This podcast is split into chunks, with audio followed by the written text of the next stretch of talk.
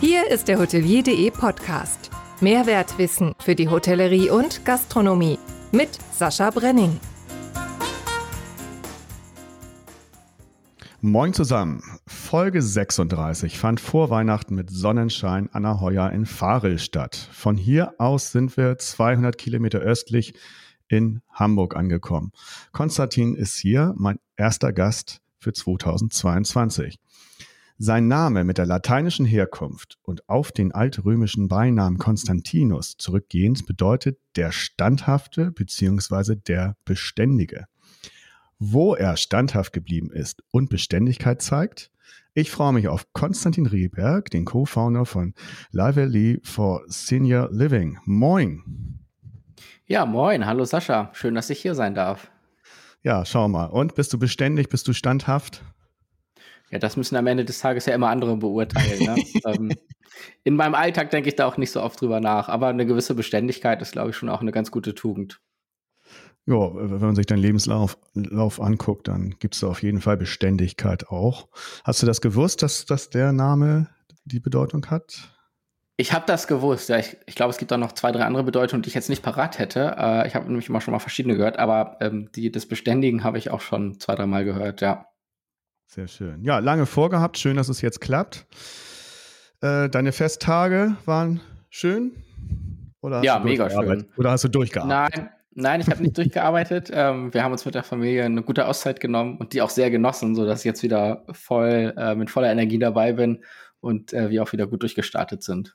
Ja, geht mir ganz genauso. Ähm, ich bin ja so ein Typ, ich brauche diesen Jahresabschluss. Da bin ich irgendwie ziemlich symbolhaft und dann falle ich auch so ein bisschen in mich zusammen und ähm, ja, dann hat ja, ist eine ganz gute Zeit auch, ne, um nochmal ja. aufzuräumen, so ein bisschen zurückzublicken, sich neue Ziele zu setzen. Also das mag ich auch sehr.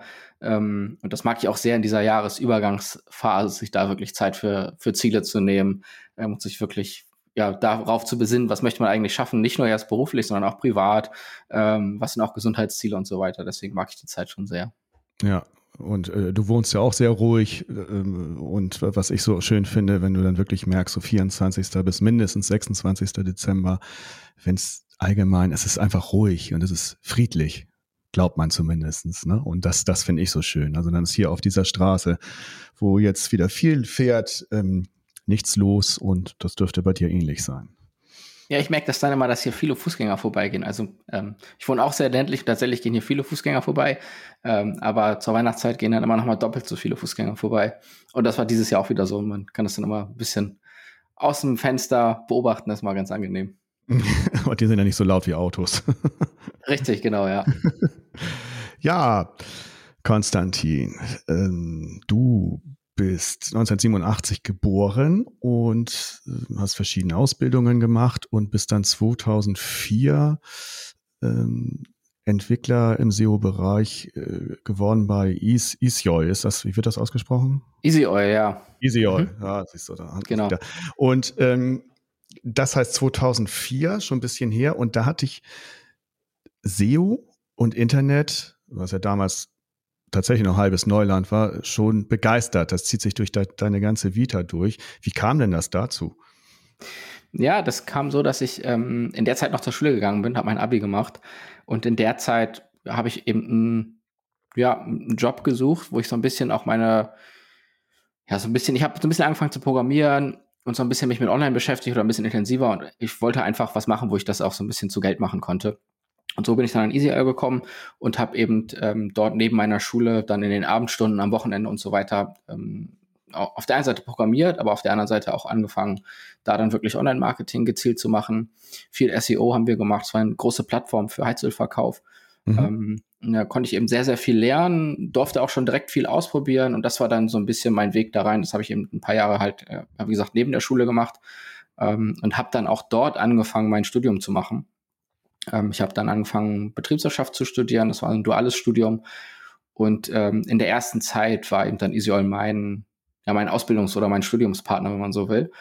Und ja, so bin ich da immer weiter reingekommen und habe dann auch ähm, ja, mich privat immer weiter damit beschäftigt, weil ich wirklich gemerkt habe, das ist eine Passion, weil man, ja, weil man direkt sieht, äh, wenn man Dinge umsetzt, was eigentlich so passiert und hab, ja, wollte einfach das Internet irgendwie auch verstehen auf diese Art und Weise.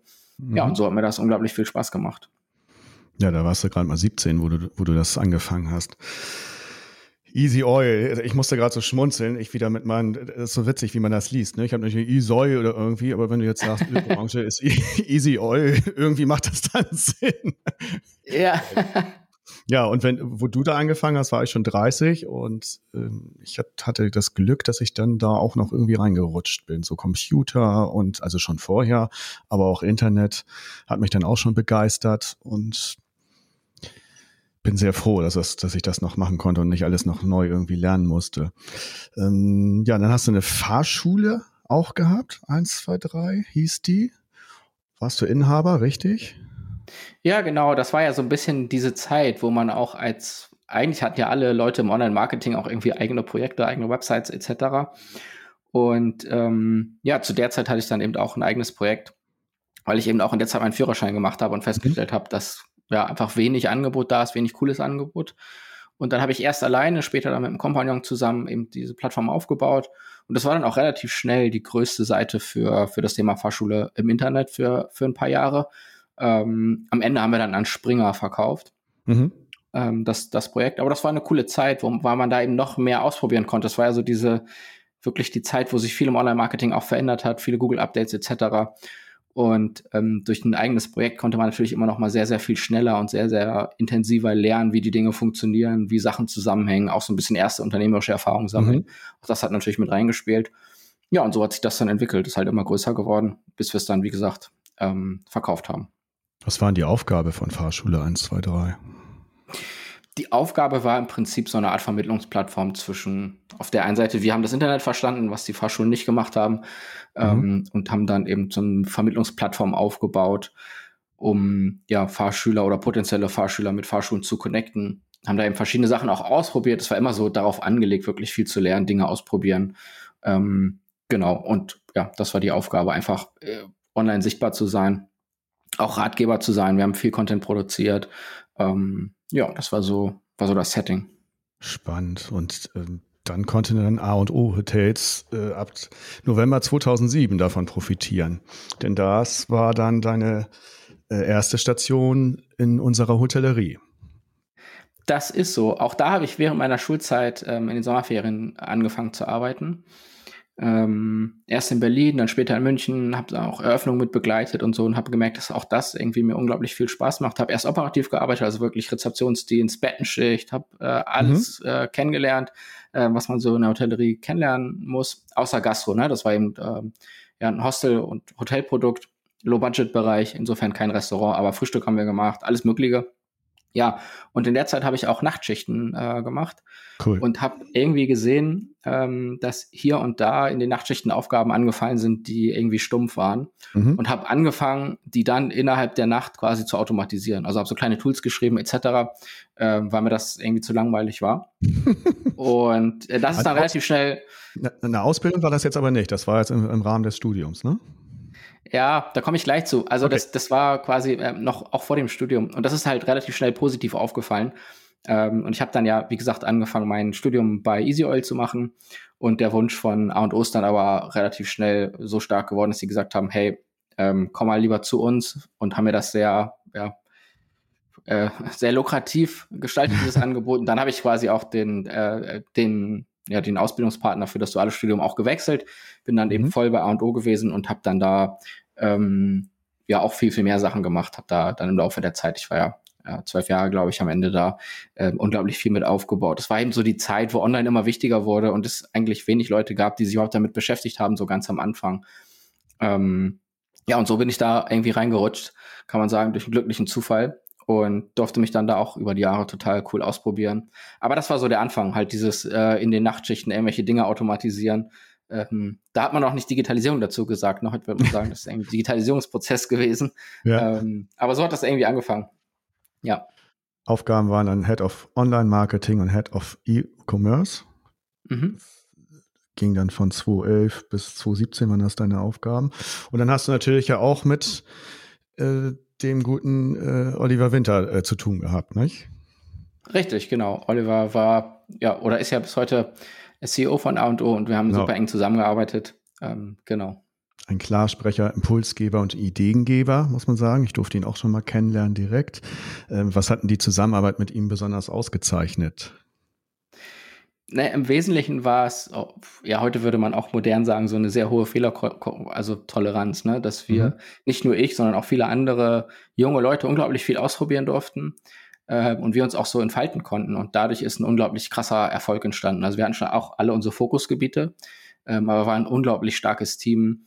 Und ähm, ja, durch diese, durch diese Euphorie, die da ständig entfacht wurde, ähm, ist eben was unglaublich Cooles entstanden. Und ähm, so haben wir immer ich glaube, immer mehr Spaß gehabt als die anderen und so war das Ergebnis auch oft einfach besser als ähm, bei Wettbewerbern, mit denen wir uns mhm. gemessen haben oder ähm, ja. Ja, so ist einfach was Cooles entstanden und das ist, glaube das ist so das allererfolgreichste oder das allercoolste gewesen in dieser ganzen Zeit. Dieses immer wieder Dinge neu hinterfragen, äh, selbstständig neue Ideen entwickeln, aber auch gemeinsam Ideen entwickeln und dann gemeinschaftlich umsetzen und immer weiter ähm, noch tiefer reingehen, noch mehr hinterfragen und äh, jedes sich eigentlich ständig aufs Neue fragen, ist das, was wir tun, auch das Richtige oder müssen wir es anders machen? Geht es nicht noch besser? Ähm, und diesen Antrieb halt zu haben. Und das war eben ja einfach unglaublich stark immer von Oliver auch ähm, gepusht. Mhm. Und ähm, das, das macht ihn zu was, was wirklich Besonderem. Okay, und dann ging es nach zehn Jahren, so habe ich das jetzt zusammengerechnet, hier nach deinen offiziellen Angaben, ging es dann zu Price Hotel. Mhm. Auch eine interessante Marke. Und da wurdest du dann Chief Digital Officer äh, nach Mark Tomala. Und ähm, wie war dann dein Einstieg und wie sind die auf dich zugekommen? Ja, der Einstieg war eigentlich so, dass ich schon länger immer mit Marco im Gespräch war. Marco ähm, Nussbaum? Mit Marco Nussbaum, genau. Und ähm, ich dann irgendwann mal zu ihm gesagt habe, du, ich ähm, werde nicht mehr länger in Berlin bleiben. Ähm, Ando war ja in Berlin und ich werde nicht mehr länger in Berlin bleiben. Ich, ich spiele mit dem Gedanken, mich nach Hamburg zu gehen, um mich selbstständig zu machen. Und ähm, dann haben wir uns in Hamburg getroffen und er hat gesagt, das hält er für nicht so eine gute Idee. Er wird für cooler erachten, Price Hotel nach Hamburg komme. Ähm, und da nochmal so ein bisschen auch diese Phase Übergang an Radisson und so weiter äh, mit unterstütze, weil eben auch bei Price Hotel unglaublich viel Wachstum vor der Tür stand. Ähm, ja, und das hat eben gut harmonisiert, das hat gut gepasst. Und dann habe ich auch gesagt, ähm, ja, das mache ich, das, da kann ich nochmal was ganz anderes lernen. Ähm, mein, ja, mein Werdegang ist immer so durch, eigentlich dadurch geprägt, dass ich mal geschaut habe, wo kann ich am meisten lernen Mhm. Und ähm, das war dann eben auch die Entscheidung für Price Hotel, einfach da nochmal eine ganz andere Marke kennenzulernen in diesem ja größeren Kontext, Redison auch. Ähm, und hier auch durch ganz andere Werte nochmal geprägt war als jetzt A und O. Ähm, genau, und so ist dann die Entscheidung relativ schnell gefallen zu sagen, hey, das mache ich und habe das dann ja auch zweieinhalb Jahre gemacht. Marco ist ja auch so ein klar äh, Textsprecher, Impuls und Ideengeber wie Oliver Winter. Die kann man, glaube ich, was das angeht, ganz gut vergleichen. Ähm, ich habe ja Marco jetzt so das im, im, letzten Jahr so richtig kennengelernt. Wir haben guten Kontakt und besuchen ihn ja auch hoffentlich bald mal wieder in Howacht, wenn wir mit dem Wohnmobil oben sind. Ähm, was hast du denn von ihm jetzt so speziell mitgenommen? Ganz, ganz viele Dinge. Also man kann das gar nicht mit einem Satz oder einem Wort zusammenfassen, sondern ähm, am Ende waren es wirklich viele, viele Dinge und auch da ähm, erstmal diese Kultur, wirklich frei arbeiten zu können und einfach immer davon auch gepusht zu sein, Dinge unglaublich gut zu machen ähm, und auch anders zu machen. Ähm, das hat ja so die Marke geprägt, das hat aber auch die Zusammenarbeit geprägt und das hat auch das ganze Team geprägt, ähm, einfach ein unglaublich starkes Teamsetting zu entwickeln und so auch ähm, wirklich mit einem verhältnismäßig kleinen Team einfach auch viel umsetzen zu können. Ähm, ja, und einfach auch so gesehen das ganze Team wirklich im Mittelpunkt zu stellen und ein Gefühl dafür zu haben, dass wirklich auf jeden Einzelnen ankommt. Und ähm, so kann man, glaube ich, auch aus jedem Einzelnen dann ähm, eine ganze Menge in der Summe sozusagen erwirken, was man vielleicht in anderen Teams irgendwie so nicht sieht. Und ähm, das ist das, was, glaube ich, diese Zeit bei Price Hotel für mich persönlich am meisten geprägt hat. Einfach dieses unglaublich starke Team und ähm, ja, dann am Ende des Tages auch wieder die, der Spaß, der sich daraus ergibt. Also mhm. meine persönliche Meinung ist immer, ähm, am Ende ist es ja mehr als die Hälfte der wachen Lebenszeit, die man in seinen Job oder sein Doing investiert. Und wenn man das als Team schafft, ein Gefühl dafür zu entwickeln, dass das eigentlich gar nicht Arbeitszeit ist, sondern dass das irgendwie, natürlich ist es immer auch Arbeit, aber wenn es darum geht, wirklich Dinge zu machen, die einem Spaß machen und äh, wenn man Dinge noch tiefer verstehen will, weil man einfach ein Interesse daran hat, zu, zu hinterfragen, wie Dinge funktionieren oder warum sie nicht funktionieren, dann entsteht halt was unglaublich Cooles. Und da ist eben Marco jemand, der das unglaublich stark fördern kann, der genau weiß auch, wo die Ansätze sind, welche Leute man zusammenbringen muss ähm, und dann auch keine Angst davor hat, da rein zu investieren. Und das ist eben was, was äh, ihn, mhm. glaube ich, nochmal von vielen anderen unterscheidet, dann auch signifikant in die Sachen zu investieren, die in Zukunftsinvest sind, ähm, die aber auch erstmal ähm, vielleicht mehr Geld kosten als im Benchmark. Ähm, gerade im Bereich Team sogar überdurchschnittlich mehr kosten, aber die dann auch überdurchschnittlich viel bringen. Mhm. Ähm, und das sieht man halt in der Hotellerie ja ganz, ganz selten. Ähm, was aber halt notwendig ist, wenn man wirklich ein außerordentlich gutes Ergebnis erreichen will. Mhm. Gut, also das Klischee, was nach außen immer gegeben wurde, stimmt dann auch tatsächlich. Das ist doch auch mal was anderes und Positives, finde ich prima. Ja, ja da, zu 100 Prozent. Und das, das ist auch was, was einen jeden Tag wieder fasziniert. Also, ja. ähm, genau, dann, dann auch diese Ergebnisse erreichen zu können. Äh, dort hast du dann Anfang äh, 2020 frei nach Kaldal. Das Geld, das wird abgeschafft. Ich kenne schon einen, der hat nichts mehr. Das System ist out und abgeschlafft. Wir brauchen diesen Kies nicht mehr. Du hast also in Form deiner Person die Bargeldzahlungen bei Price Hotel eingestellt. Wie kam es denn dazu? Ja, das war eigentlich so ein ganz, ganz langer Prozess, der, glaube ich, mehrere Leute ähm, unglaublich stark immer auch genervt hat. Also ähm, Bargeld ist ein sehr fehleranfälliges System erstmal, hat viel Aufwand in der Buchhaltung, hat generell viel aufbringt, viel Aufwand mit sich, ist irgendwie auch eine unhygienische Sache und hat halt auf der Negativseite eigentlich mehr stehen als auf der Positivseite. Äh, mir ist wohl bewusst, dass Bargeld auch viel mit Freiheit zu tun hat und ähm, mhm. es auch Menschen Freiheit ermöglicht, ähm, die vielleicht kein Konto und sowas haben. Ähm, das ist mir wohl auch alles bewusst, aber am Ende des Tages muss man ja auch so ein bisschen schauen, wenn man seinen Prozess optimieren will, wo sind eigentlich größere Hebel. Und ich habe immer. Geht ja, geht ja in, deinem in deinem Fall jetzt auch ums Geschäft und nicht ums Private, ne? sondern das ist jetzt äh, aufs Geschäft bezogen. Aufs Geschäft bezogen, ja, äh, genau. Und ähm, es gab dann so mehrere Punkte, wo wir als Team einfach so unglaublich genervt darüber waren, dass wir dann irgendwann gesagt haben, hey, wir schaffen das jetzt gegen alle Widerstände einfach mal ab ähm, und schauen auch mal so ein bisschen, was ist die Resonanz. Äh, mhm. die ja hier und da auch irgendwie äh, so ein bisschen war, hey, das könnt ihr auch nicht machen, seid ihr verrückt und so. Ähm, das zeigt mir persönlich dann immer, dass man auch auf dem richtigen Weg irgendwie ist, wenn es von, ja. von bestimmten Stellen kommt. Ja. Ähm, ja, und das haben wir dann einfach durchgezogen. Das war auch ein sehr erfolgreiches Projekt. Ähm, genau, hat Wobei, gut geklappt. Wobei, ja, schwierig nachzuvollziehen, weil dann ja äh, Corona kam, ne? Dann ist das ein bisschen, kann man das noch nicht so letztendlich beurteilen, oder? Ja, es kam dann natürlich äh, leider schnell die Corona-Pandemie und ähm, damit einher ging ja sowieso eine unglaubliche Steigerung der, der digitalen Zahlung, sage ich mal. Ähm, ja. Gut, abschließend kann man es noch nicht beurteilen, aber es wird so sein, natürlich. Logisch. Ja, ich habe ja jetzt auch keinen Einblick mehr in die Zahlen. Ähm, Ach so. Und, und, und logischerweise nicht, aber. Ja? Genau, nee, alles gut. Wie siehst du denn in diesem Zusammenhang neuere Bezahlformen, äh, wie, na, nicht mehr ganz neu, aber Bitcoin und anderes? Was äh, meinst du dazu? Ja, wir hatten ja ähm, auch damals bei A&O das Projekt gemacht, dass wir die erste Hotelgruppe war, die Bezahlung per Bitcoin akzeptiert hat. Ähm, das war so die erste große Hype-Phase. Ähm, 2007, 2006, 2007 muss das irgendwann gewesen sein. Äh, 2016, 17, Entschuldigung. Mhm. Ähm, und da haben wir das quasi als Bezahlmethode eingeführt. Und ähm, fairerweise dachten wir, das ist so ein PR-Gag irgendwie. Ähm, aber es gab mhm. direkt Leute, die auch das als Bezahlmethode genutzt haben und es floss direkt Cash sozusagen darüber. Ähm, und es hat so ein bisschen gezeigt, dass da schon Interesse ist. Und auch diese Faszination hat mich irgendwie nicht losgelassen, mich damit zu beschäftigen. Und ich glaube schon, dass es hier und da wirklich Bedarf gibt für Zahlformen, die es vor allen Dingen einfacher machen. Also ähm, jetzt auf die vom Tourismus übertragen ist halt äh, Payment auf der einen Seite finde ich immer viel zu teuer. Da sind halt viel zu viele Dienstleister involviert. Teilweise ja. hast du ja fünf, sechs Dienstleister in einer Zahlung. Mhm. Ähm, und bist dann irgendwo effektiv bei zwei, drei Prozent Kosten, je nachdem, wie gut du verhandeln kannst auf, auf Grundlage deiner Unternehmensgröße. Aber es ist halt unglaublich teuer. Ich bin immer der Meinung, das muss 0,0x irgendwas darf eigentlich eine Zahlung effektiv kosten. Mhm. Das muss so das Ziel sein. Und ich glaube, dass da einfach neuere Zahlmethoden oder zumindest neuere Ansätze eine, eine Chance ähm, bringen, dieses Ziel zu erreichen. Ähm, mhm. Dass man sich daran arbeitet, einmal einerseits, weil eben mehrere Dienstleister obsolet werden, weil die Technik unkomplizierter wird und auch das, ähm, der, der Trust-Faktor eben woanders herkommt, als jetzt aus einer Marke, die Visa oder Master heißt und sich das teuer bezahlen lässt. Mhm.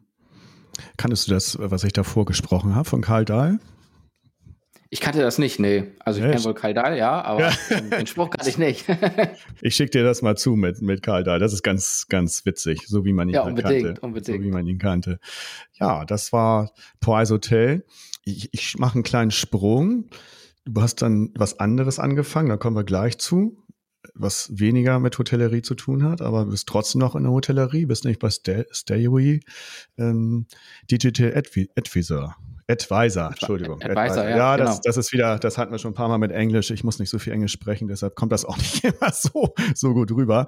Aber äh, also da lässt sich die Hotellerie doch nicht ganz los, oder? Nee, ganz, ganz und gar nicht. Ähm, das ist schon irgendwo in einem drin und man hat dann irgendwie Lust, auch ähm, das, was man so an Wissen über die Jahre angesammelt hat, ähm, auch an coole Teams weiterzugeben und das zu begleiten. Also mir macht das halt unglaublich viel Spaß, wenn man irgendwo äh, sieht, dass es Hotelmarken gibt, die irgendwo wachsen und Dinge anders machen als, als der bestehende Trott. Ähm, und das dann begleiten zu dürfen, das ist halt eine unglaublich coole Sache, die, die einen auch irgendwo stolz macht. Und ähm, da gebe ich halt super gerne, wie gesagt, mein Wissen und meine Expertise weiter. Ähm, weil es so viele Sachen gibt, die man noch anders machen kann in der Hotellerie oder im, generell im Übernachtungskontext. Und ja, das macht mir einfach so glaub, unglaublich viel Spaß, ähm, dass ich es dann auch nicht lassen kann. Du machst du mit Hannibal Dumont Schütt, arbeitest du da zusammen? Was ist denn da so deine Aufgabe? Das läuft ja nebenbei, ne? Ja, ähm, die Aufgabe lässt sich vielleicht so beschreiben, dass es halt auf der einen Seite darum geht, so ein bisschen Wissenstransfer mitzubringen. Und ich habe jetzt ja zweimal das Glück gehabt, dass ich so Marken in verschiedenen Wachstumsprozessen begleiten durfte. Und daraus ergeben sich natürlich gewisse Learnings. Und man hat schon mal ähm, Fehler gemacht oder Geld an Stellen versenkt, wo man andere davon bewahren kann, das zu wiederholen. Mhm. Ähm, und ja auch schon mal den einen oder anderen Trend kommen und gehen sehen. Und da geht es dann so ein bisschen darum, das auch strategisch zu begleiten und zu sagen, hey, was sind jetzt die Prioritäten? Wie kann man auch ähm, Direktbuchungsquoten, um jetzt mal wirklich operativ ähm, den Schwenk zu machen, wie kann man wirklich Direktbuchungsquoten erhöhen, Conversion Rates erhöhen, äh, Performance Marketing irgendwie cool aussteuern, wo sind da die Hebel, um da einfach ein bisschen schneller zu sein. Also ähm, Wissen ist ja heutzutage eigentlich nicht mehr viel wert, außer dass man, wie gesagt, Fehler vermeiden kann. Das ist so das, was Geld spart und dass man schneller sein kann, ähm, weil man einfach gewisse Dinge oder gewisse Wachstumskurven schon mal miterlebt hat und dann einfach, ja, ein gewisses Know-how hat, ähm, was man so nicht in Büchern lesen kann. Und das ist dann vielleicht die Aufgabe, wenn man das mal so beschreiben will, das dann weiterzugeben an das, an das Team der Stary und auch da sehr operativ teilweise mitzuarbeiten. Ähm, ja, das, so kann man das beschreiben. Und das im Bereich Service Apartment ist eine Service Apartment Marke. Ist wieder, genau, ein ja. was anderes, wieder ein bisschen was anderes als vorher. Ja, man, das Gleiche nochmal zu machen, macht auch keinen Spaß. Nee. okay, gut. Dann kommen wir zur aktuellen Aufgabe, Hauptaufgabe. Seit September 2020 ging es also von äh, Price Hotel weg und äh, geht's zu äh, Lively. Senior. Lively, genau. Lively, ach, ja Gott. Lively, okay, gut. Ähm, was ist Lively ganz genau? Also Senior Living ist klar. Was ähm, ist da eure Zielrichtung und was ist die Aufgabe von Lively? Genau, ähm, wir haben uns zur Vision gesetzt, vielleicht mal so ein bisschen den geschichtlichen Hintergrund. Also ich habe mit der Christina Kein zusammen gegründet und wir haben uns auch bei Price Hotel kennengelernt. Ja. Ähm, das äh, da ist sozusagen auch die Wurzel der Idee, dass wir in der Zeit ähm, auf der einen Seite entdeckt haben, dass wir gerne Lust haben, beide unter, wirklich unternehmerisch tätig zu werden.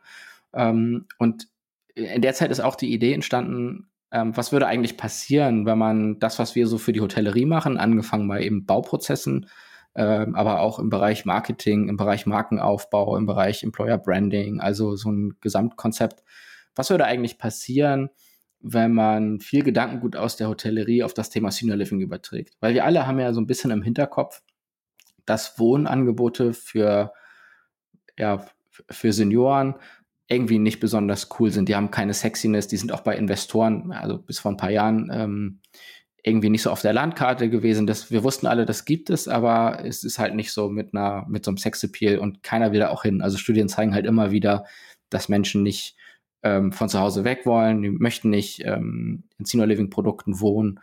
Ähm, und dann haben wir uns mal der, der Frage gewidmet, kann man das nicht verändern? Kann man das nicht disrupten, wie man so schön sagen würde. Und wie müsste dann so ein Wohnprodukt für die ältere Generation aussehen, ähm, damit der Wunsch eigentlich größer wird von Menschen zu sagen, hey, das kann ich mir vorstellen für, ja, für meinen letzten Lebensabschnitt. Ähm, ja, wie muss das aussehen? So, und ähm, über diese Frage haben wir uns daran gearbeitet und haben dann relativ früh auch angefangen, mit verschiedenen Leuten zu sprechen, sowohl potenzieller Bewohnerschaft, potenziellen Investoren, ähm, potenziellen Bauunternehmern, also Projektentwicklern, ähm, sind eigentlich relativ schnell an den Punkt gekommen, dass wir festgestellt haben, das kommt ganz gut an, was wir so als erstes Scope-Konzept äh, aufgezeichnet hatten und haben dann gesagt, okay, ähm, wir nehmen uns jetzt mal ein Jahr äh, mehr oder weniger Zeit und machen das mal rund. So, weil wir müssen halt, wir können nicht einfach sagen, wir sind jetzt die, die aus der Hotellerie kommen und machen jetzt irgendwie Wohnangebote für Senioren. Ähm, das ist ja zu kurz gedacht. Wir wollten ja. halt genau verstehen, da kommt dann halt auch wieder dieses Fable durch, zu sagen, hey, tief einsteigen, Dinge verstehen wollen, wo sind die Zusammenhänge? Und wir wollten halt zum Beispiel äh, dieser Frage nachgehen, warum werden Wohn, ich sag jetzt mal Wohnangebote für Senioren, warum werden die so gebaut, wie sie gebaut werden? So, das muss ja einen Grund haben. So, solcher Fra so, solch einer Frage sind wir nachgegangen. Oder wie kann man das wirklich anders machen? Wie sind so, wie kann so ein Businessplan aussehen? Das haben wir, das haben wir, ähm, haben wir halt gesagt, das braucht eine gewisse Zeit. Und haben uns dann, wie gesagt, ein Jahr Zeit genommen und haben uns halt auch mehr oder weniger eingeschlossen, um dieser Sache nachzugehen.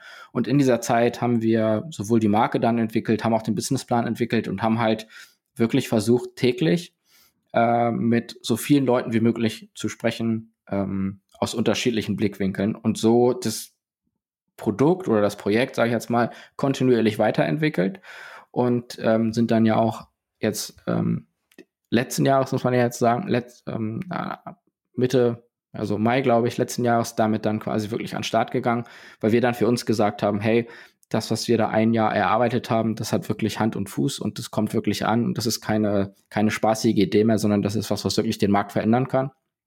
Ja, und dann haben wir ähm, ja auch eine Finanzierungsrunde gemacht, haben uns ähm, auch ein bisschen Kapital besorgt, ähm, um einfach auch auf der Seite solide auftreten zu können. Ja, und so sind wir dann damit gestartet. Und heute sind wir ein, Wohnprodukt für, ja, für Senior Living, so sagen wir das. Ähm, für ältere Menschen und übertragen halt möglichst, wie gesagt, möglichst viel aus der Hotellerie, was das Thema Community angeht, also immer auf die moderne Hotellerie bezogen, ja, aber mhm. was das Thema Community Building angeht, was das Thema Standorte auch angeht, also wir suchen dann eher die urbane Lage als die Lage am Waldrand ähm, und ja, haben große Gemeinschaftsflächen oder werden große Gemeinschaftsflächen haben und ähm, ja, so haben wir eben das Produkt entwickelt. So ist ein bisschen die Story dazu. Okay, und da passt ganz gut dies zu. Überraschungsfrage. Hab ein bisschen geschaut, war natürlich jetzt nicht so einfach zwischen den Tagen und habe tatsächlich jemanden gefunden. äh, Florian Montag mhm. hat sie. Erzähl mal von ihm. Ich soll von Florian erzählen? Ja. Genau, ich kenne Florian so über die letzten Jahre ähm, aus verschiedensten ähm, Veranstaltungen auf dem wir uns immer wieder auch getroffen haben, intensiv ausgetauscht haben. Mit Florian habe ich auch schon mal einen Podcast aufgenommen. Ich habe hier auch sein Smack-Buch äh, liegen. Ja. Ähm, genau, im, im, Rahmen der des die Smack Hospitality. Genau, genau, die Sandalen. ähm, ähm, da, da muss ich Florian, äh, meine Frau hat nicht gestattet, dass ich die tragen darf. Da muss er noch mal ran. Äh, aber genau, so kennen wir uns eben oder so haben wir uns kennengelernt. Ähm, ja, und haben eben viele Sachen auch schon besprochen und haben immer so einen regelmäßigen Austausch. Und wenn es um das Thema auch äh, digitale Projekte oder Softwareauswahl oder sowas geht, ähm, dann ist eben Florian auch einer der allerersten, den man mal anrufen kann und eine Frage stellen kann, weil er unglaublich tief in diesen Themen drin ist. Und ja, ähm, ja das ist so das, was ich mit Florian verbinde. Ja, schön. Jetzt ist er bei Apoleo tätig, Hotelsoftware. Und hier kommt seine Frage. Hallo Konstantin, hier ist Florian. Heute habe ich die Ehre, dir in Saschas Podcast eine Überraschungsfrage stellen zu dürfen. Mit Lively bringen Christina und du gerade ein innovatives Konzept in die Senior Living Branche, welches auch sehr viel Hospitality in der DNA hat.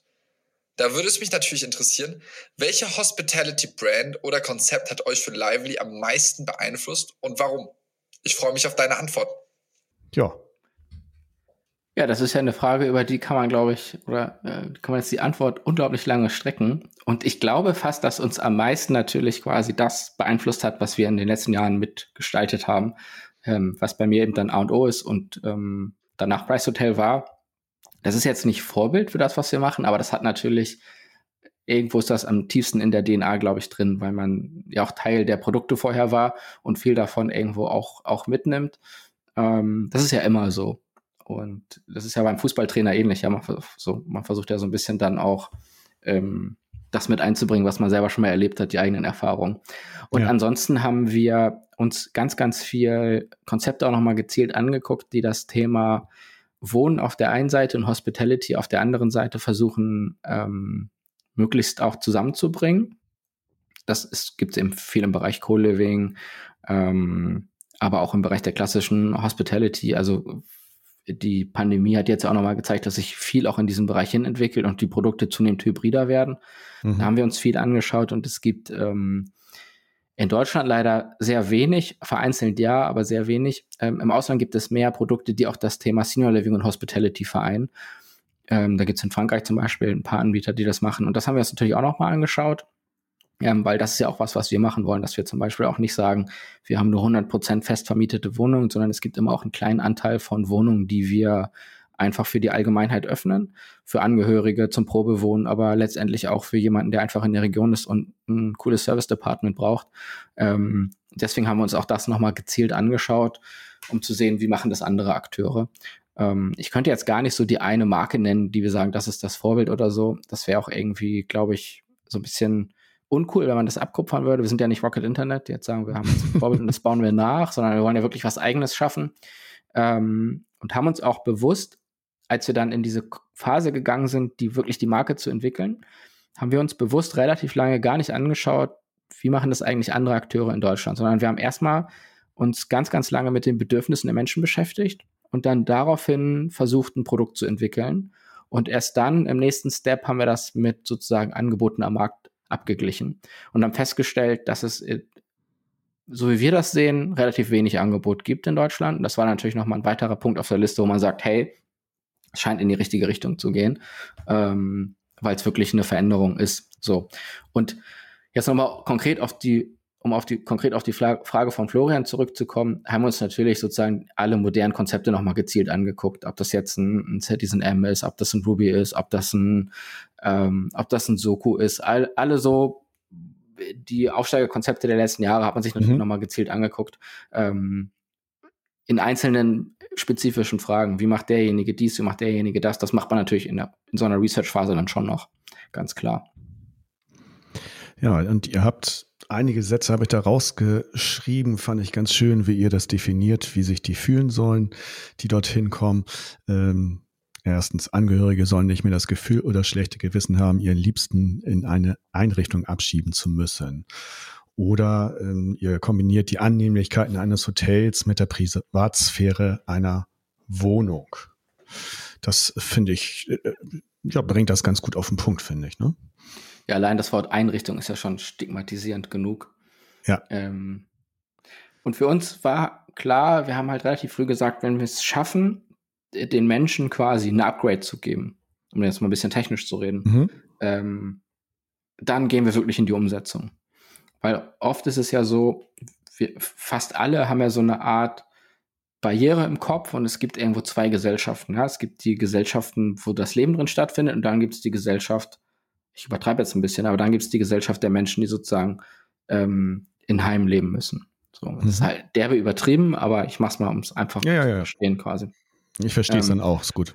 Und ähm, das führt halt bei ganz, ganz vielen Leuten dazu, dass quasi dieser Umzug, und deswegen ist der auch so unerwünscht, quasi mit einem Downgrade assoziiert wird. Mhm. Ich muss viel Freiheit aufgeben, ich muss ganz, ganz viel aufgeben und ich gewinne eigentlich nichts dazu, Richtig. außer dass es, außer dass es auch noch Geld kostet. Mhm. Ähm, und wir haben halt gesagt, wir müssen es schaffen, den Menschen dass es ein Upgrade ist.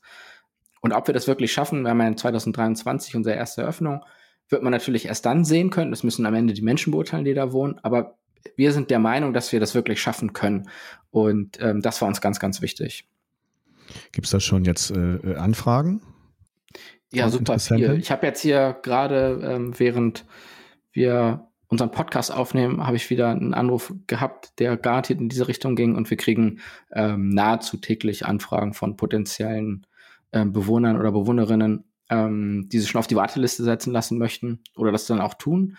äh, obwohl wir erst in ja, etwas mehr als anderthalb Jahren eröffnen werden. Aber das ist halt ziemlich cool, dass schon so viele Leute auf uns zukommen ähm, und sich dafür interessieren. Das macht natürlich dann nochmal mehr Spaß. Sehr gut. Die alte weiße Dame, hattest du eben angesprochen. Ähm, da standst du ja neulich mal im Trümmerfeld, ne? Da stand ich im Trümmerfeld, ja. was, was sage ich denn damit schon wieder? Äh, genau, also ähm, unser erstes Objekt äh, in der Stadt Gronau ähm, An der ist die sogenannte, Grenze. genau, ist die sogenannte Weiße Dame. Und das ist ein altes Textilgebäude, ähm, das um die Jahrhundertwende gebaut worden ist. Und da brauchte man eben, ja, so ein Fabrikgebäude gewesen, ja, und da brauchte man halt viel Platz. Und ähm, dementsprechend groß ist das Gesamtensemble auch. Und vor ein paar Jahren haben sich ähm, Investoren zusammengetan, um das Objekt zu kaufen und mhm. zu revitalisieren. Und dieses Trümmerfeld ist eben so entstanden, ähm, indem das ganze Objekt eben super aufwendig revitalisiert wird. Und ähm, ja, wir durften eben während der Abrissarbeiten ähm, auch teilweise vor Ort sein und haben da ein paar ganz coole Fotos machen können. Man kann das auch mal googeln, das Objekt. Das ist so ein Lost Place ganz lange gewesen, weil das ah. eben auch 20 oder 25 Jahre leer stand. Cool. Ähm, und es hat natürlich dadurch alleine schon unglaublich viel Charme und dadurch, dass es eben äh, so, so viel Historie mit sich bringt. Und ja, diese Abrissarbeiten waren natürlich jetzt unglaublich. Da ist auch irgendwie der einer der größten Abrissbagger Europas mit am Start gewesen und hat da sozusagen mit so einer Kneifzange die, die Wände rausgeknabbert. Ähm, das ist natürlich schon was Einmaliges, das irgendwie sehen zu dürfen. Und in dem Kontext sind eben auch diese Trümmerfeldfotos entstanden. ja, ist ähm, irre. Genau. Ist irre. Nein, ich, ich sehe es hier vor mir, äh, mache ich auch in die Show Notes mit rein. Das sieht wirklich aus, als ob da äh, wirklich eine Bombe eingeschlagen hat. Und es ist riesig. Du stehst da in deinem schicken Hoodie und ja. hinter, hinter dir ist alles, alles auseinandergefallen. Irre. Tolles ja, aber das Foto. wirkt nur so, ne? Das ist ja bis Natürlich. auf jeden, äh, auf jeden Staubkorn durchgeplant, ja. was, da, was da wie wann passiert und so weiter. Aber ja, in der Wahrnehmung sieht es natürlich aus wie so ein Bombeneinschlag, ganz klar. Ja, so, das ist das erste, erste Projekt, was 2023 an den Start gehen soll. Was, was habt ihr noch? Habt ihr noch irgendwie was in Aussicht jetzt schon, was, konkret ist, über was du schon reden kannst oder auch nicht reden kannst? Ähm, wir haben oder fangt ihr damit erstmal an? Wir fangen damit erstmal an. Ähm, das ist auch natürlich der wichtigste Meilenstein für uns. Wir sind aber parallel dabei, ähm, weitere Objekte zu verhandeln, sind da auch hier und da relativ konkret, ähm, aber jetzt noch nicht so, dass ich darüber reden könnte. Ähm, Genau, aber das folgt ja vielleicht bald. Meine Großmutter war im Augustinum in der Seniorenresidenz Kleinmachnow. Ähm, das ist ein bisschen was anderes, nicht? da braucht man ein bisschen mehr Geld. Und es war auch sehr schön. Äh, leider ist sie ja jetzt nicht mehr, weil sie nicht mehr ist. Ähm, aber ich habe das paar Mal besuchen können. Das war echt toll. Ich weiß, was das gekostet hat. Das wird sicherlich nicht so viel bei euch kosten, äh, mindestens. Ähm, kannst du darüber was sagen, was das eine, eine Wohnung bei euch mindestens kostet? Kosten ja, wird? Wir, wir, wir kommen ja per, per Wurzel sozusagen aus der Budget-Hotellerie. Ähm, und uns war wichtig, äh, dass wir ein Produkt entwickeln oder eine Marke lancieren, die in Hotellerie würde man sagen Mid-Scale-Brand ist, ähm, also im leistbaren Bereich ähm, mhm. avanciert. Und ähm, wir, wir, wissen ja so ein bisschen, was die Hebel auf diesem Weg sind, das zu erreichen. Also auf der einen Seite trotzdem eine unglaublich coole Produktwahrnehmung zu erreichen, eine coole Marke bauen zu können, aber trotzdem leistbares Produkt zu haben. Das ergibt sich eben aus Flächeneffizienz zum einen und Dinge weglassen, die alle bezahlen müssen, aber nicht alle brauchen, wie ähm, Schwimmbad, Vollküche etc. Mhm. Ähm, und auch das hat uns von Anfang an begleitet. Wir hatten immer mal so eine imaginäre Zahl im Kopf, wo wir gesagt haben, die müssen wir oder die wollen wir untertreffen.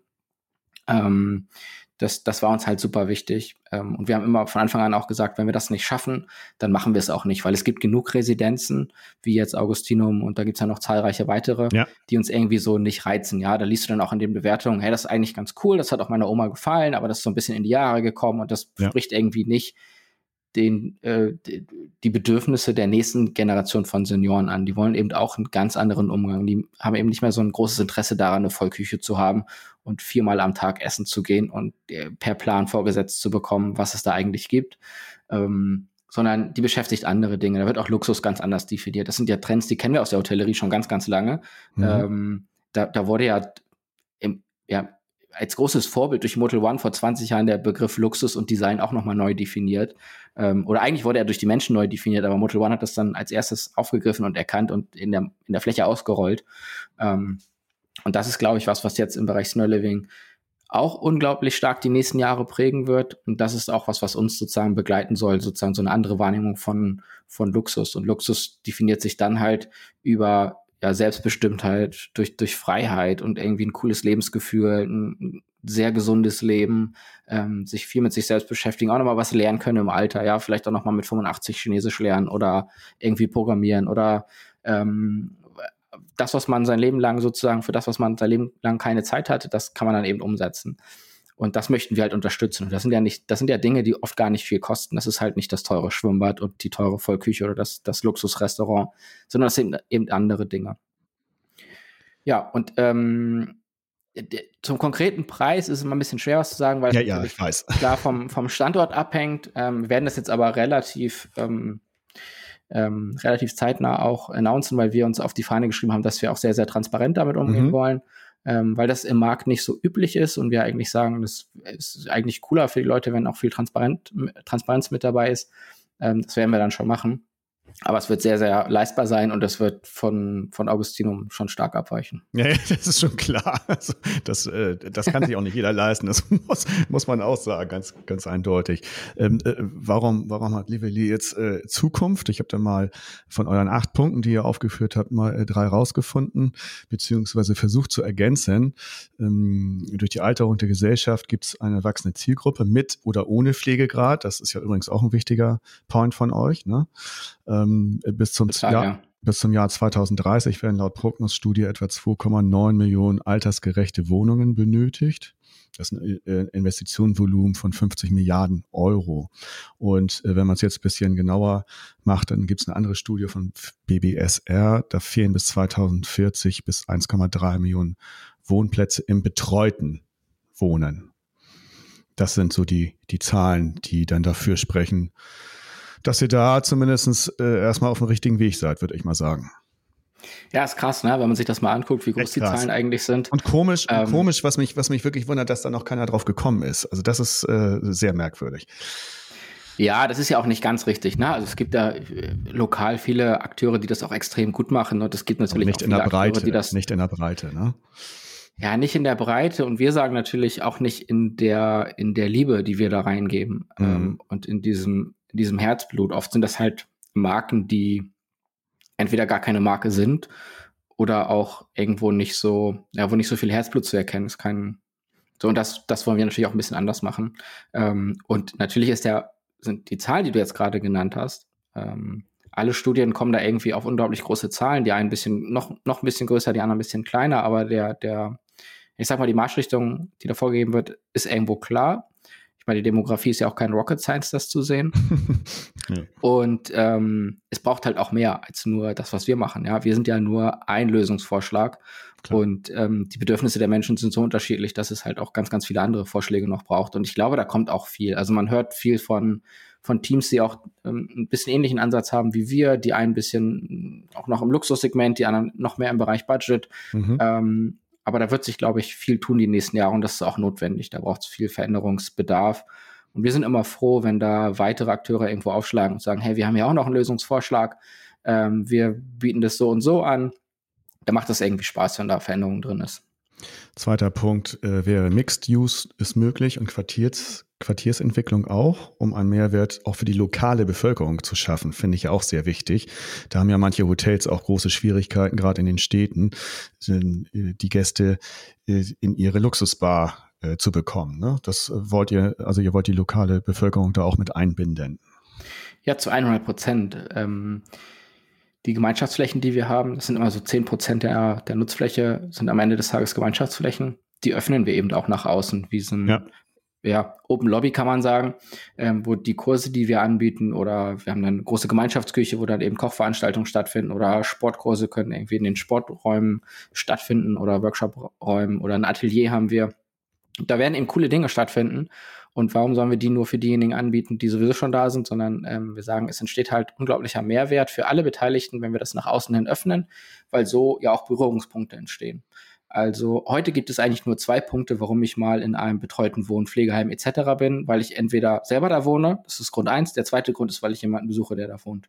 Ja. Ähm, und wir möchten halt einfach weitere Berührungspunkte schaffen, ähm, sodass man auch mal bei uns ist, obwohl man keinen besucht, oder niemanden kennt, der da wohnt, sondern weil man halt an einem Kurs teilnimmt oder weil man ähm, aus anderen Gründen da ist. Mhm. Und so schaffen wir eben zusätzliche Berührungspunkte und stellen diese Flächen auch zur Verfügung.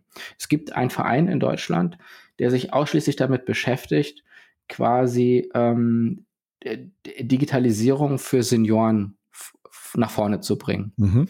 Ähm, Habe ich neulich mit dem Baxo drüber gesprochen. Das ist ja das ähm, sozusagen die Vereinigung der Bundes, ähm, des Bundesministeriums, der die Seniorenvereinigung des Bundesministeriums, wenn man so will. Und ähm, es gibt 200 Stützpunkte, wo die sich treffen können, wo sozusagen Räumlichkeiten zur Verfügung stehen, wo dann auch äh, Computer bereitstehen. Aber das läuft alles auf Sponsoring-Basis. Und auch für solche Vereine kann man natürlich Anlaufpunkt sein und zu sagen, hey, wir haben ja auch bei uns Coworking-Flächen integriert ähm, und den Menschen dann auch einfach einen Ort zu geben, wo man sagt, hey, hier könnt ihr, hier könnt ihr das durchführen. Ähm, hier ist einfach was los, hier ist einfach Action und wir können das mit cooler Technik unterstützen. Genau, und das wäre der dritte Punkt, äh, dein Steckenpferd Digitalisierung, ähm, der für euch spricht, äh, dadurch zukunftsfähig. Worin bestehen denn andere digitale Prozesse als im Hotel? Naja, einerseits erstmal rein logisch reden wir ja von der wohnwirtschaftlichen Nutzung und nicht von, ähm, von Beherbergung. Ähm, zumindest bei den meisten unserer Zimmer. Wir haben so, habe ich ja vorhin schon gesagt, so fünf bis zehn Prozent der Zimmer sind dann für Beherbergung geöffnet. Ähm, da haben wir dann sehr ähnliche Prozesse, aber ansonsten reden wir halt von wohnungswirtschaftlichen Prozessen, die natürlich schon sehr stark anders sind. Ähm, die Aufenthalts äh, die Aufenthaltsdauer ist halt sehr, sehr viel höher und das bedingt andere Prozesse. Wir haben eher die gleichen Menschen bei uns als ein wechselndes Publikum. Da mhm. gibt es in der Logik schon andere Prozesse, ähm, die im Kern natürlich irgendwo immer wieder ähnlich sind, aber dann doch auch anders. Und das ist eigentlich der größte Unterschied. Wir machen da jetzt wenig Unterschiede, was die Zielgruppe angeht, weil wir da gar nicht so große Unterschiede sehen. Ähm, da, da, sind wir auch sehr anders als die meisten Akteure im Markt jetzt, die da halt sehr große Unterschiede sehen. Mhm. Ähm, wir, wir, wir sehen da halt gar nicht so die Unterschiede und deswegen gehen wir da auch sehr mit einem sehr krassen Digital Mindset quasi ran und sagen, wir wollen auch eine coole Immobilie bauen, die irgendwie äh, viel Digitalisierung mitbringt.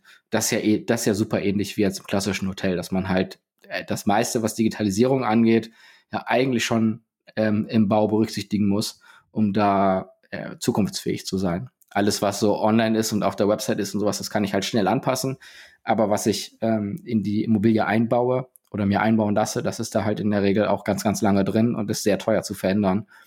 Ähm, und da haben wir uns dann ganz viele Gedanken entsprechend auch drüber gemacht. Ja, okay. So, jetzt hatten wir äh, Gronau, ist der erste Standort, der eröffnen wird. Es gibt weitere und da interessiert mich jetzt noch, was dazu zu sagen ist. Die Lieblingsbürokratie. Was ist denn ironisch gemeint, Lieblingsbürokratie, äh, vorweggenommen? Was ist denn da für dich in diesen ganzen Prozessen das Nervigste an Bürokratie? Naja, als jemand, der jetzt aus der Digitalisierung kommt, wenn man das mal so sagen will, ähm, dann nervt mich natürlich immer so ein bisschen die Langfristigkeit auch von Bauprozessen. Aber das hat wenig mit Bürokratie zu tun, sondern das hat eher was damit zu tun, dass, dass ja Dinge irgendwie ja auch erstmal gebaut werden müssen.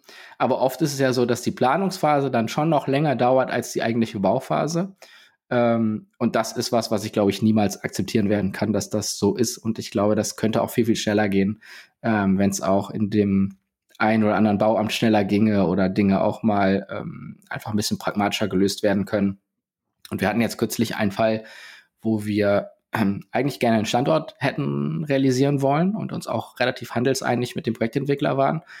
Dann aber der zuständige Landkreis gesagt hat, ähm, das genehmigen wir so in der Form nicht. Wir möchten da ausschließlich ein klassisches Heim sehen. Und mhm. sowohl der Bedarf als auch die Bevölkerung, eigentlich hat niemand gesagt, dass da ein Heim hinpasst, außer die Bauordnung. Und am Ende des Tages entscheidet die Bauordnung darüber, was da gebaut wird und nicht die Menschen. Und mhm. ähm, das war dann schon so ein Punkt, wo ich mir echt mal gedacht habe, so, das kann doch nicht, das kann doch nicht sein. Ähm, wir mussten es dann schlussendlich absagen, aber das ist dann sehr traurig, ja. Des, deswegen absagen auch gleich, ja. Toll. Deswegen absagen, ja. Mhm. Also, weil wir uns diesen Restriktionen nicht hätten fügen wollen. Nö. So, und weil wir auch der Meinung sind, dass die Menschen das nicht gewollt hätten, die da am Ende schlussendlich drin wohnen. Ähm, und skurrilerweise wurde das ausschließlich darüber begründet, dass die Infrastruktur quasi zu stark belastet worden wäre. Und Menschen, die in einem Heim wohnen, so hat zumindest die Stadt argumentiert, die belasten die Infrastruktur nicht, weil die nicht rausgehen. ähm, und das, was wir machen, Menschen zur Mobilität verhelfen und ein Konzept zu haben, was dazu führt, dass Menschen halt viel rausgehen, gesund leben und äh, unterwegs sind, das belastet die Infrastruktur so stark, dass das an dem Standort nicht genehmigungsfähig ist. Und dann kann das, konnte das nicht genehmigt werden. So ist die Kurzfassung dieser Geschichte. Aber das ist dann schon skurril irgendwo, ja, wenn es nicht darum geht, was die Menschen wollen, sondern was die Infrastruktur hergibt. Ähm, oder vermeintlich hergibt, da fragt man sich dann schon, ob das alles so Sinn macht.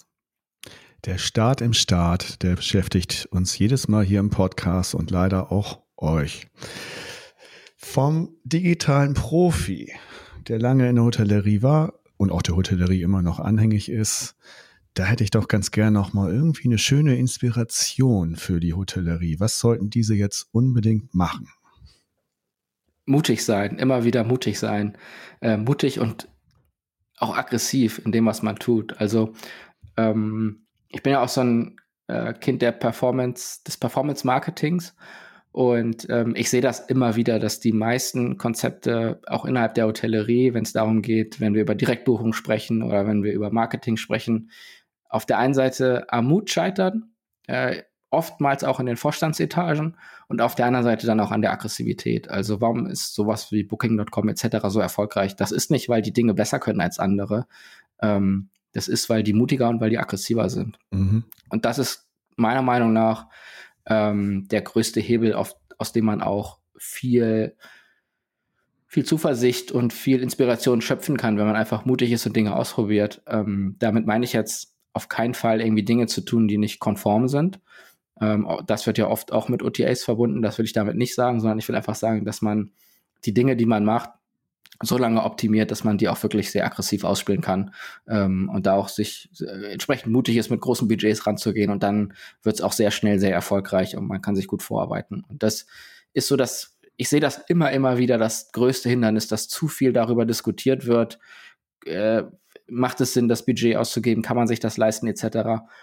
Und auf der anderen Seite wird beispielsweise gar nicht darüber diskutiert, kann man sich eine OTA-Provision leisten. Ja, das wird einfach so ja. durchlaufen lassen, das rödelt ja. so durch. Man hat es jetzt in der Pandemie in Perfektion gesehen.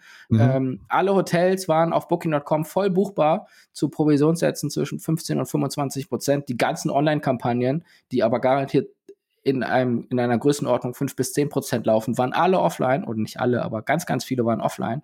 Und das ist das, was ich sagen will mit, da braucht es einfach den Mut, in seine eigenen Fähigkeiten zu sagen, hey, ich ziehe das durch und ich gehe da mit einer gewissen ähm, Grundstimmung auch ran. Und dann wird das Ganze auch sehr schnell sehr erfolgreich. Oder auch mal den Mut haben, einfach jetzt eine Vier-Tage-Woche auszuprobieren. Da hatte ich auch schon länger von gehört über die Jahre. Jetzt machen das einige. So, da höre ich natürlich auch wieder, äh, sagt, nee, das kann ja nicht funktionieren und so weiter. Ja, lass doch ausprobieren, genau wie du sagst. Mach's einfach so. Und wenn es dann nicht klappt, klappt's halt nicht. Dann ist es so. Ja, dann machst du was Neues. Ja, Aber einfach machen. Ja, exakt. Und man kann Dinge auch wieder rückgängig machen, wenn sie nicht funktionieren. Das ist genau. ja das, ähm, was wir ganz am Anfang besprochen haben mit der Fehlertoleranz. Ja. Ja. Dadurch entsteht halt auch in den Teams äh, diese Faszination den Sachen gegenüber. Wenn man Dinge ausprobieren darf und selber sehen kann, was passiert dann eigentlich, ähm, dann entsteht halt was unglaublich Mächtiges. Und das kannst du dann auch nicht mehr kopieren. Ja, viele reden ja immer darüber, ähm, was kann man bei anderen kopieren, was kann man sich da abgucken, etc. Das, was du dir halt nie abgucken kannst, ist der Team Spirit. Und wenn du in der Lage bist, durch genau das, was wir gerade besprochen haben, mutig sein, Dinge ausprobieren, ähm, sich immer wieder hinterfragen, dann entsteht halt ein unglaublich cooler Team Spirit. Und den kannst du niemals kopieren. Nee. Faszinierend fand ich, wie wir hier durch dein berufliches Leben vor allem gekreuzt sind. Das war hochinteressant, was du schon alles gemacht hast. Also gerade mit diesen, mit, mit 17 da SEO und Internet, ähm, das hätte ich auch gern mal so gekonnt. Jetzt streift, jetzt streift das bei mir das alles, Gott sei Dank, kriege ich das auch bisher mit. Aber was du da alles so gemacht hast und was du jetzt vorhast, toll. Ich äh, drücke euch da, Christina und dir und eurem Team ganz doll die Daumen. Danke dir für die wirklich inspirierende Zeit. Hat Spaß gebracht und äh, mir mal wieder viele Erkenntnisse. Oh, und hoffe, dass du dich auch einigermaßen wohlgefühlt hast. Ja, Sascha, absolut. Vielen, vielen Dank. Es war cool, äh, hier sein zu dürfen. Und äh, hat echt viel Spaß gemacht. Gut, ja, hoffe ich, dass wir uns bald mal direkt begegnen und ja, wünsche erstmal Anfang diesen Jahres sind wir noch ein, ein gesundes, schönes 2022 für alle und auch für dich und deine Familie und sage Tschüss. Dankeschön, das wünsche ich dir auch. Und lasst es euch alle gut gehen. Danke, bis dann. Tschüss. Ciao. Der Hotelier.de Podcast. Mehrwertwissen für die Hotellerie und Gastronomie. Keine weitere Ausgabe verpassen. Und jetzt auf www.hotelier.de slash podcast abonnieren.